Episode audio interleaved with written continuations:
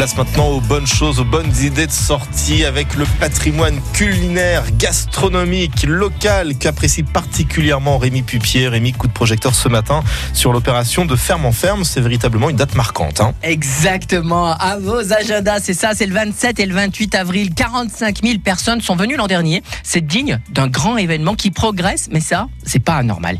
Les produits paysans, on le vent en poupe, loin de l'agriculture industrielle dont les consommateurs ne veulent plus. 61 fermes de la Loire, du Rhône et de l'Isère ont décidé d'ouvrir ensemble leurs portes au grand public et leur montrer ce qu'est l'agriculture paysanne.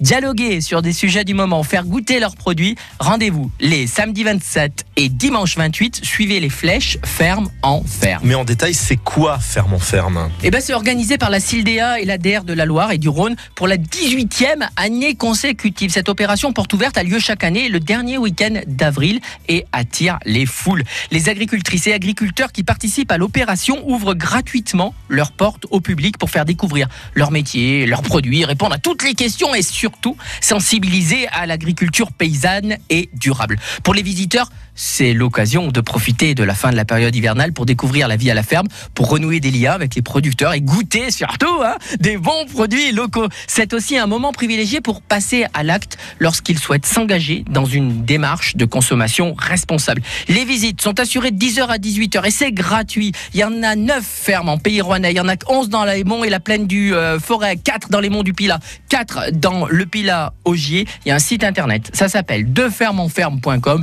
Les fermes sont fléchées, il y a des épouvantails qui sont magnifiques aux abords de toutes les fermes.